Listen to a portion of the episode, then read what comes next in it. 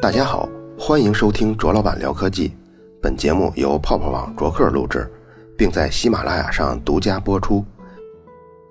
最近一段时间，节目更新的速度突然变慢了，主要呢是因为家里的事情特别多，而且特别重要，需要处理，还有我工作上的调整。本来打算少睡觉，硬扛过去，让大家感觉不出来有什么变化，但是还是没扛住。因为我不是一个喜欢在节目里大段大段说和精华内容无关的人，所以包括像咱们这节目周年庆啊、一百期的庆祝啊之类的，也都是一语带过。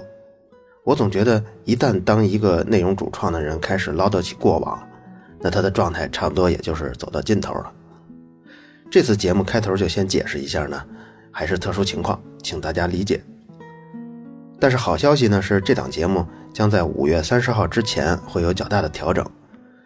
最终确定之后，我会跟大家说的。调整之后，我就又有机会安心做内容了，请大家不要担心。咱们现在就开始说这期的话题。曾经节目里我提到过安吉丽娜·朱莉，她在二零一三年五月份接受过乳腺切除的手术。之所以这么做，是为了预防今后高发的乳腺癌。那时候，他在我的节目中是一个利用基因技术预防疾病的一个非常好的形象，这么一个好的例子。而且相比较而言呢，他对现代医学的运用比我们起码从意识上要早了几十年。为什么这么说呢？咱们可以看一下医学大致的发展过程，有这么几个阶段。第一个是在一五零零年之前，全球的医学不论是哪个国家，都谈不上是一门科学。因为它都夹杂着巫术、宗教、神灵，是这么一种大杂烩式的治疗经验，所以在那个时候谈不上把病治好，甚至连病因是什么，绝大部分也说不出来。从一五零零年之后就发生了文艺复兴嘛，在文艺复兴之后，在找到病因这一点上就有了突破了。这个突破就来源于在文艺复兴时期，画家、工程师还有科学萌芽的出现。新生事物的出现，让人们开始关注人体的解剖结构，像血管啊、骨骼呀、肌肉、内脏这些实际的结构，那个时候才有了第一次完备的描述。从这个阶段起，人类的一些疾病的病因就可以从解剖结构上予以证实了。当有人病重的时候，请来医生，医生甚至可以告诉这个家属说这人得了是什么病，之后是会恶化还是会好起来。但是在那个年代，你要让他治啊，希望都是渺茫的。从一五零零年再往后，又过了三百多年的时间，有一个标志性的人物是路易斯·巴斯德，这在咱们从前狂犬病那期仔细说过。巴斯德的出现，医学有了进一步的推进，而且是一部非常大的跃迁，因为巴斯德发现了细菌，知道了细菌这种东西是很多疾病的致病因素。由他开创的微生物学，导致了几十年后疫苗的诞生和1929年抗生素的诞生。在此之前呢，大的伤口几乎都是致命的，只要是手术，那就是凶多吉少。妇女生产时候造成的伤口，甚至都是比较危险的。你看，在1800年之前，全世界这产妇的死亡率大概就是长期维持在百分之二左右。也就是一百个妇女生孩子，有两个会因为感染而死。但是各位知道吗？现在发达国家的产妇死亡率是多少？现在是可以降到十万分之二。中国呢，平均是十万分之二十左右。这里呢，大城市大概能降到十万分之十左右。所以抗生素跟疫苗的诞生，让死亡率大幅度的下降，让人类寿命大幅的延长。而这个巨大的改变是大约八十年前才出现的。这个时候的医生对很多疾病呢，不但知道病因了，还知道怎么有效的治疗。离我们最近的这个阶段呢，是一九五三年，DNA 双螺旋结构的发现，这让医学又上了一个新台阶儿。分子生物学上的进展，让我们开发出不少新药，这些药物就对于六十岁以上的人群继续延长寿命作用就非常大了。因为从前人类诞生以后，十几万年的时间，年龄超过六十岁，这算是一件比较少见的事儿。那么现在有了分子生物学，这个时候医生就可以用更有效的手段来处理更多的疾病了。发展到现在呢，就是借助更复杂的检测方法，像影像技术啊，还有很多非常专业的手术医疗器械来完成的。处理一个疾病，有时候步骤会非常的复杂，费用也会非常的可观。这个年代的医学院的学生啊，他每一个细小的分支，每一个疾病的细小分支，都会有无穷多的细节知识需要掌握。尽管这个知识已经被细分到无穷无穷细，但是比起我们已经发现的疾病种类来说，可以治疗的疾病占比还是非常少的。这也是很多人对医学的一个误解。认为现代科学、现代医学可以处理绝大部分的疾病，不是的，能够有效的完全治愈的疾病占比不多。我们目前所处的医疗大环境就是这个样子。那么再下一个十五年呢？我们肯定要面临着另一种医学，它就是通过基因技术做预防。比如咱们刚才节目开头说的安吉丽娜·朱莉，她因为家族史中妈妈跟姥姥都是在四十多岁的时候。这就算是早年，四十多岁就患了乳腺癌去世了。这个遗传技术正好又知道 BRCA1 这个点位上的突变会造成早年的乳腺癌、卵巢癌的高发，所以他就在三年前提前切除了今后有可能癌变的乳腺。他患乳腺癌的几率呢，就从百分之八十七降到了百分之四。所以这一次主动的手术就是通过基因技术做的一个预防。而且手术费用并不昂贵，当然这个昂贵呢，就是相比于患了癌症之后，然后再常年的接受化疗跟放疗的这种费用来说，那要低太多太多了。说安吉丽娜比咱们先进十几年呢，就在于她用了基因技术做了预防。今后十几年里，我们也有很多因为遗传因素导致的癌症是可以通过 DNA 技术提早发现并且治疗并且预防的，所以治疗这些疾病。今后的费用也会降低很多。当然了，假如地球资源还能够维持下去的话，这个医疗大趋势就是在今后十五年后的主流。安吉丽娜在这一方面虽然躲过了乳腺癌的攻击，但是她却没躲过厌食症。这是最近我和家人在看电视的时候突然发现的。娱乐新闻报道啊，她在缅甸拍新片有那么一张照片，她身披着宽大的披肩。虽然包裹的已经很好了，没有露出什么，但是一眼就可以看出他已经骨瘦如柴了。如果大家想看这幅图呢，可以在微信公众号里面回复这期的编号一百四十三，或者是关键词厌食症也可以。安吉丽娜·朱莉是二零一四年刚刚和恋爱了十多年的男朋友布拉德·皮特结婚的，二零一五年却又分居了一年。你看，刚结婚就闹了矛盾。据说呢，是因为布拉德·皮特另有新欢，当然这些八卦细节咱们不深究。但是只要任何人仔细看过患过厌食症的人，看到安吉丽娜这张照片，就已经知道她已经走到了危险的边缘了。我第一次听说厌食症，也是因为一个娱乐明星，不过有年头了，是 Carpenters 这个乐队，中文的叫卡朋特乐队。年轻的听众可能不熟悉这个名字。但是这首歌你一定熟悉，叫《Yesterday Once More》，昨日重现。When I young, I'd listen to the radio, waiting for my favorite songs. When they played, I'd sing along. It made me smile. Those were such happy times and not so long ago.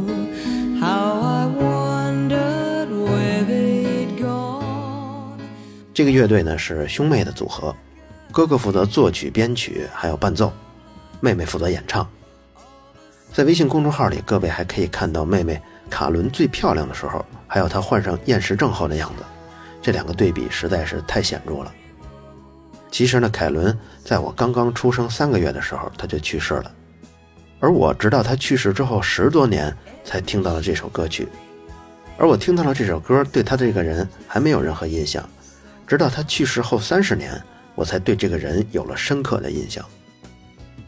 如果在中文的信息中搜一搜呢，会发现他的介绍说他是死于神经性厌食症，中文信息里这部分内容比较少，不过我找到了一本他的传记。叫忧郁的小女孩卡伦·卡彭特传记》，这里叙述了他去世前的一段日子。这个细节呢，包括他尸检报告。他尸检报告中啊，登记的身高是一米六二，体重呢是一百零八磅，这就合九十七斤。你看，一米二出头，接近一百斤的体重，这个身材，即便是放在现在也是非常正常的，甚至呢都不能算上是瘦。一般来说，厌食症会导致身体的激素各种变化，月经还会停止。但是对卡伦的卵巢黄体检测也证明，他起码在最近两次的月经都是正常的，而且内脏检测也没有发现异常。这些很多都正常的尸检报告，对于一个患厌食症的人来说是完全不能想象的。咱们一会儿可以说说，一直不吃东西会出现什么样的情况。在卡伦去世前三天。这对兄妹还和音乐制作人 John Layton 见过面他们计划等身体完全康复之后出一张新专辑，然后在1983年当年的夏天举办全美的巡演，希望通过这张新专辑还有之后的巡演，让他们的音乐重回到大众眼中。所以听到这儿呢，可能你会听出它其实已经是在一个衰落的过程了。其实这个乐队呢，在1983年其实已经可以算过气的一个乐队了，它成立的比较早。一九六五年就成立了，成立之后五年的时间里头没有什么名气，也就算是自己独闯。到了一九七零年，凭借节目刚刚咱们听到的《昨日重现》这首歌啊，妹妹卡伦优美的略带伤感的嗓音，再加上哥哥的钢琴伴奏，一下就火了。这一火一共持续了六年的时间。他在最巅峰的时候，在美国流行歌曲排行榜前五十名里头。有二十首的作品都是出自卡朋特的，但六年之后，专辑销量就开始逐年下降了。其实这对一个流行乐队来说是非常正常的，但是唱片公司给他们的压力却越来越大。这个时候，哥哥每天睡觉就要靠安眠药了。安眠药呢，咱们上一期说过，最开始哥哥只吃一两片但发展到最后的时候，他临睡前要吃五片等睡着半截中间他还会醒来。于是就再也睡不着了，所以就还得再吃五片，甚至有时候中间只要醒来就得来五片，最多的时候一天甚至能吃二十片，到了这种严重的地步了，已经是过量服用。最后到了一什么程度呢？他哥哥上台的时候演奏啊，他这手弹钢琴的时候都哆嗦的已经弹不到键上了，这才不得不终止演出。哥哥的身体出现了严重的问题，而妹妹卡伦呢，在这个时候离婚了。他这段婚姻呢也很短暂，只有十几个月，所以对他来说呢也是个不小的打击。离婚之后，妹妹卡伦就患上了厌食症。她那个时候已经二十九岁了，对于一个女歌星来说呀，到了二十九岁，大都有一些危机感。照镜子的时候，也能发现眼角开始出现皱纹了，身材也开始渐渐能发现走样了。其实卡伦呢，从小就是微胖界的姑娘。她还小的时候，这小姑娘的小名叫做 Fatso，意思就是小胖墩儿的意思。所以她进入了演艺圈之后啊，其实是每天都要时刻控制体重的。等到这六年的流行的巅峰过去之后呢，她甚至就把这个原因归结为自己身材没有保持好，缺乏了对歌迷的吸引力。所以他不但开始控制饮食，而且开始每顿饭后啊吃吐根糖浆。吐根糖浆呢，吃完了之后就会狂吐不止，所以这顿饭呢也就算是白吃了。这吐根糖浆的催吐效果比抠嗓子眼还厉害，你要喝了足够的量啊，几乎是可以把胃排空的，是这么一种药。这种烈性的药呢，一般是只有在比如说人没有注意，吃到了有毒的毒蘑菇或者是其他的有毒的食品，必须催吐、必须把胃吐干净时候，这种危急的时刻、危及生命的时候才会用的。但是卡伦把它当做每天的常用药了，而且因为是长期的呕吐啊，他胃酸中的这个酸也开始刺激腐蚀咽喉部位，导致他的嗓音也不如从前那么柔美了。当时尸检报告中还发现，卡伦的肝脏中还有大量没有代谢掉的伊米丁。伊米丁呢，就是刚才咱们说兔根糖浆的有效成分。兔根啊。刚才咱们说过，只有在生命危急的时候才能用。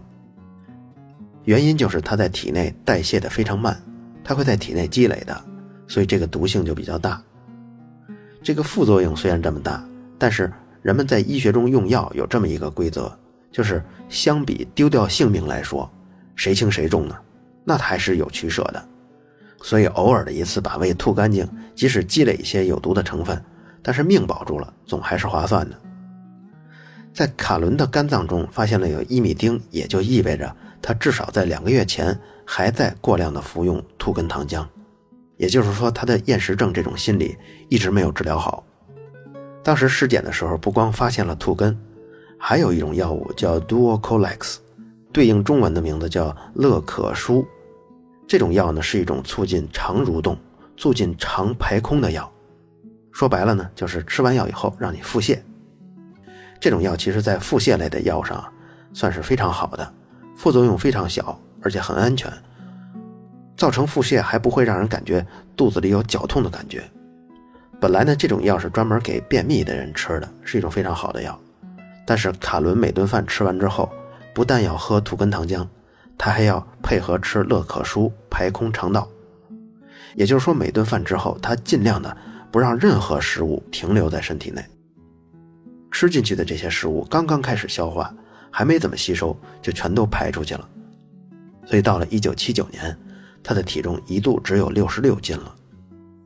一米六二的身高，66斤，这是什么样子呢？几乎就是皮包骨头。他连自己都感觉恐惧了。为什么呢？因为尸检报告中还发现了一种叫劳拉西盘，这是一种抗焦虑的药物，当然有时候也作为安眠药和止吐药。咱们当然不清楚细节，他吃这个药是因为他为了睡眠好啊，还是因为为了防止过度的呕吐呢？但是起码咱们可以预言，他在去世前的一阵子内心已经非常纠结了。刚才说了好多厌食症，厌食症啊，咱们介绍一下。这种病呢，主要发生在女性身上，男女比呢，大概是女人患病占百分之九十四，男人大概占百分之五。百分之九十的病人是在十到三十岁之间发病的，二百个人里头有一个人是厌食症。但是这个病呢，有轻有重，轻的时候这个厌食症不太容易被发现，比如说他们习惯吃完饭以后催吐，但只不过不是非常极端。也许早饭和中饭都正常吃，晚饭吃完了以后，他习惯性的催吐。但一旦体重啊持续减少超过百分之二十，再配合一些长期的不正常的行为，就可以诊断为厌食症了。这是比较轻的情况，但是比较严重呢就会致命。不管是轻还是重的厌食症，只要是确诊了以后，这种病的死亡率还是挺高的。你别看这种病啊不是一个器质性的。仅仅是一个心理因素导致的疾病，但是死亡率高达百分之二十，这个死亡率甚至比非典还高三倍。因为它是一个心理上的疾病嘛，所以治疗主要也是从行为跟心理上做调整。大部分病人是在治疗的时候体重起起伏伏，非常容易复发。比如像刚才咱们说，卡伦在一九七九年的时候就曾经已经瘦到六十六斤了，但是到了一九八一年的时候。体重又恢复到九十斤，兄妹俩还甚至决定复出，复出之后甚至还出了一张专辑呢。但是到了一九八二年，情况又急转直下，凯伦的体重又跌回到六十多斤。说到这儿呢，咱们要仔细说说，一个正常人或者说是一个胖子，他如果持续的不进食的话，身体会如何最大限度的调用可利用的资源？也就是说，人是怎么饿死的？比如像有一种啊，地震了，然后被压在废墟里面，对于这种人来说呢，他是食物跟水全部断绝了，这就是一个非常苛刻的条件。因为人体啊，它会储藏很多的能量，但这些能量如果要释放出来，必须要有一定量的水分来参与化学反应。所以像压住了、埋住了这种情况，断绝了水，人就会很快死去。成年人顶多撑个十天，老年人呢，因为新陈代谢比较慢。甚至还能撑得更久一点，但是也就是十二三天的样子。咱们说的厌食症患者，他就不一样了，他是可以喝到水的，甚至呢，有些人还会有意的补充一些维生素。所以实际上，厌食症患者主要缺乏的就是能量。对于仅仅缺乏能量的成年人来说，一般是可以坚持二十天的。在这一段时间里头，人体是这么变化的：首先呢，是消耗体内的葡萄糖。这个葡萄糖就在我们的血液之中，你看，比如你一顿饭啊，你吃饱了，就算吃的再饱，我打赌最多二十个小时之后，你就会感觉饿了。饿是因为什么呢？就是因为你血中的血糖，就是葡萄糖，这个葡萄糖的浓度开始下降了。血糖有什么用呢？这个糖就是能量，咱们身体各个器官，还有我们做的任何动作，甚至是大脑的思考，甚至不思考的时候小脑的工作，全部需要能量。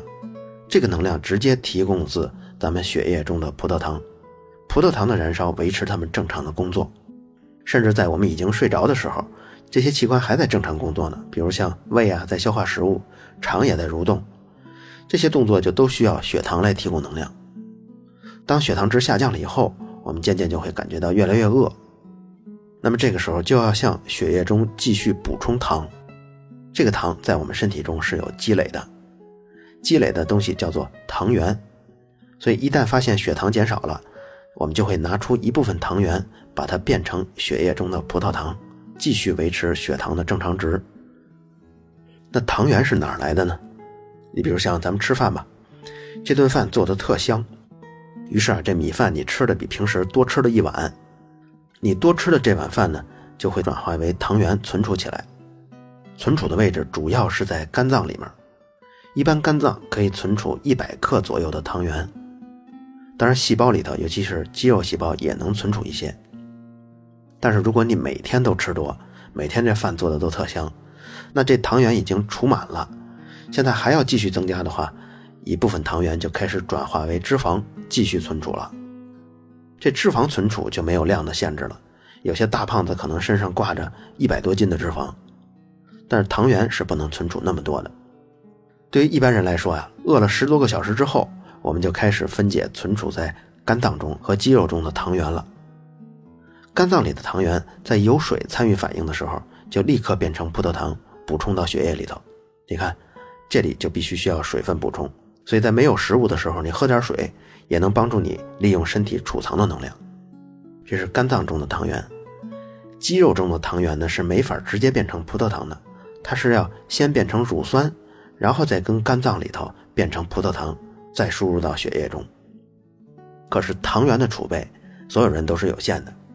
一般平静状态呢，咱们在二十四小时左右就会把储备在身体中的糖原全部耗费光了。接下来就轮到大家关注的脂肪了，尤其是听节目的姑娘们应该关注这个。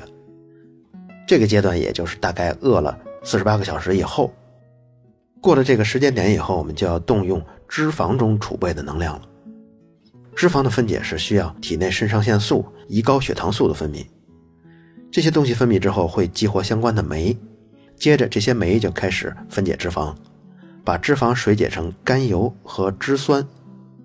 你看，要想动用身体的糖原啊、脂肪啊来维持生命，必须由外界再提供另外的水分才可以。所以有水喝的话，就更不容易死掉，就是这个道理。脂肪分解后的甘油会被运到肾脏跟肝脏，在这些内脏里头，他们想法把甘油变成葡萄糖。这种把其他简单的物质想方设法变成糖的过程，有一个专有名词叫“糖的异生”，异就是异类的异，生就是生活的生。脂肪分解后不是有两部分吗？刚才咱们说的是甘油，甘油变成糖去消耗了，而脂酸就不变成糖了，它是直接可以氧化的，它氧化后就可以直接放出大量的能量给人使用。这消耗脂肪的过程呢，一般就比消耗糖原要慢多了。具体是多长时间，就要看这个人他在体内存储了多少脂肪。就拿厌食症来说吧，因为绝大部分都是女人得的，那么女人平静的时候，一天要消耗大概两千大卡的能量，一公斤脂肪燃烧呢，大概可以提供八千大卡的能量。所以，如果假如这个女的特别胖，有三十多公斤多余的脂肪储备，那么她平静的时候，这些多余的脂肪。可以提供她一百天左右的热量来维持。如果多余的储备本来就很少呢？你像厌食症的人，比如说他只有五公斤的富裕，那么二十天后这些脂肪就要耗尽了。把脂肪耗尽了以后，就进入了一个非常危险的阶段。这个第三个阶段就是分解身体内的蛋白质。人体分解蛋白质也是有先有后的，首先分解的是肌肉蛋白。肌肉蛋白就会变成氨基酸进入血液，然后在肝脏里头把氨基酸变成阿尔法酮酸，这个过程依然可以放出能量。还有一部分氨基酸也会通过异生这个步骤来变成葡萄糖。蛋白质的分解就是人体最后的自救方法了。刚刚咱们说过，人体就算是分解蛋白质，也是先分解肌肉上的，但肌肉上的如果分解的殆尽了以后，内脏的蛋白质也会开始分解。一旦到了这一步，器官就离衰竭不远了。因为毕竟重要的器官一旦分解，人就不能维持正常的生理功能了。所以刚刚咱们说的三个过程呢，有一个形象的比喻，比如像血液中的葡萄糖，就相当于是零花钱。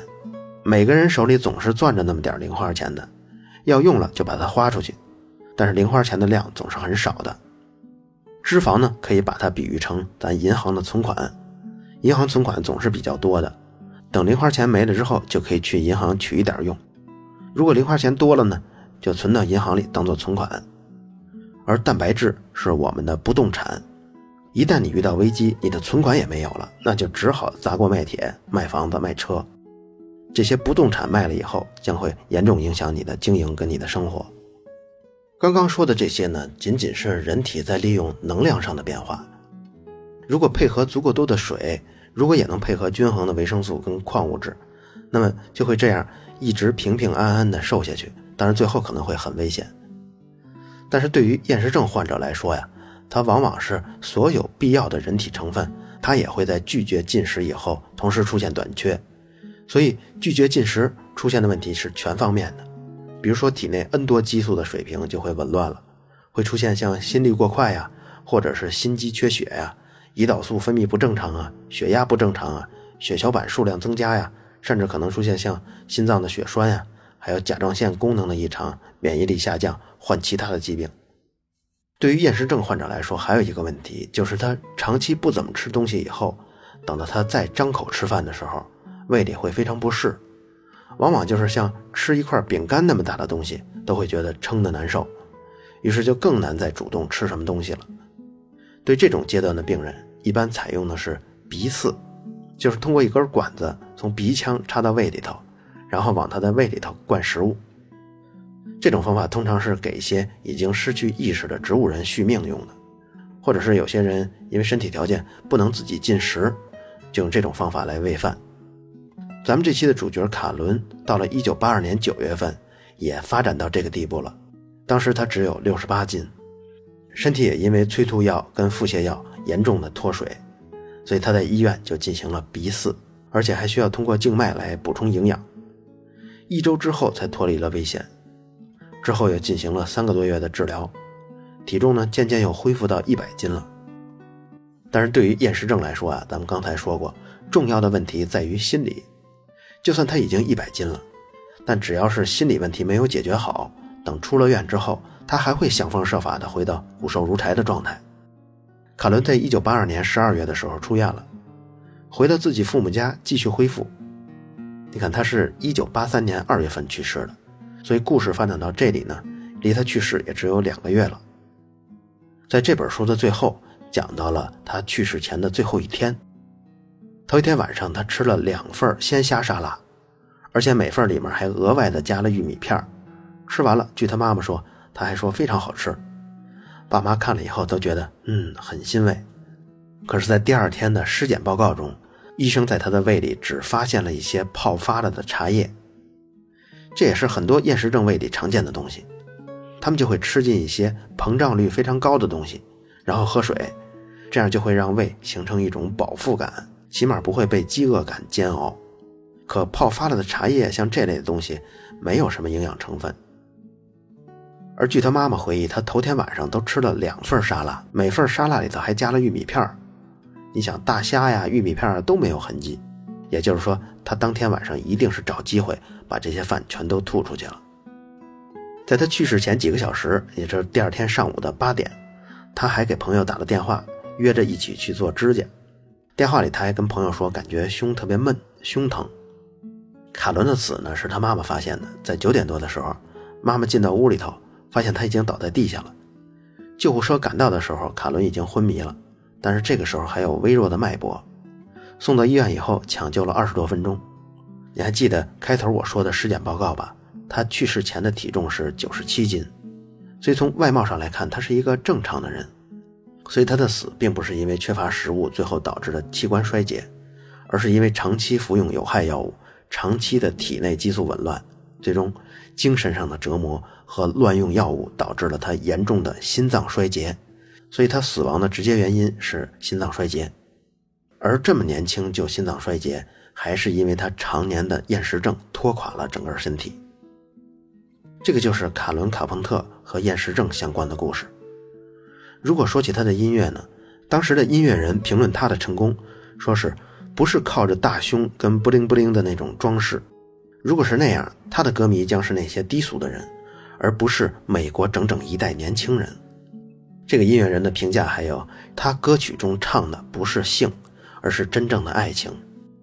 卡伦曾经在治疗复出后接受过采访，记者问他：十多年来你们创作了这么多的歌曲，你最喜欢哪一首呢？卡伦的回答竟然不是那首著名的《昨日重现》，而是现在这一首《我需要被爱》。这期的最后，我也放上他最喜欢的自己乐队的这首曲子。相信喜欢音乐的人，不论是六零后还是一零后，都会听出 Karen Carpenter 嗓音中巨大的魅力。我也把他在刚刚从厌食中恢复出来参加的视频访谈也一并放在微信公众号里面了。另外，我还在公众号里放了卡伦生前录的最后一首歌曲。这首歌录音的时候，距离他去世只有两个多月。我完全想不到，即使在生命的最末尾，他的嗓音依然如此的迷人。这期的最后呢，我也要推荐两个非常不错的喜马拉雅上科普知识的账号，一个是科学声音，这个我之前已经提过，是我还有科学史评话的吴京平老师。还有《时间的形状》这本书的作者汪杰老师，我们三个人一起做的。吴京平老师的号呢，就是科学史评话。那汪杰老师最近也注册了新的账号，叫“科学有故事”。大家对科学知识跟背后的故事很感兴趣，觉得听不够呢，可以在《科学有故事》和《科学声音》上听到其他更有意思的内容。好了，以上就是本期卓老板聊科技。在同名的微博和微信公众号中，还有其他精彩内容，期待您的关注。如果您对本期节目非常认可，也可以在收听界面的最下方为我打赏。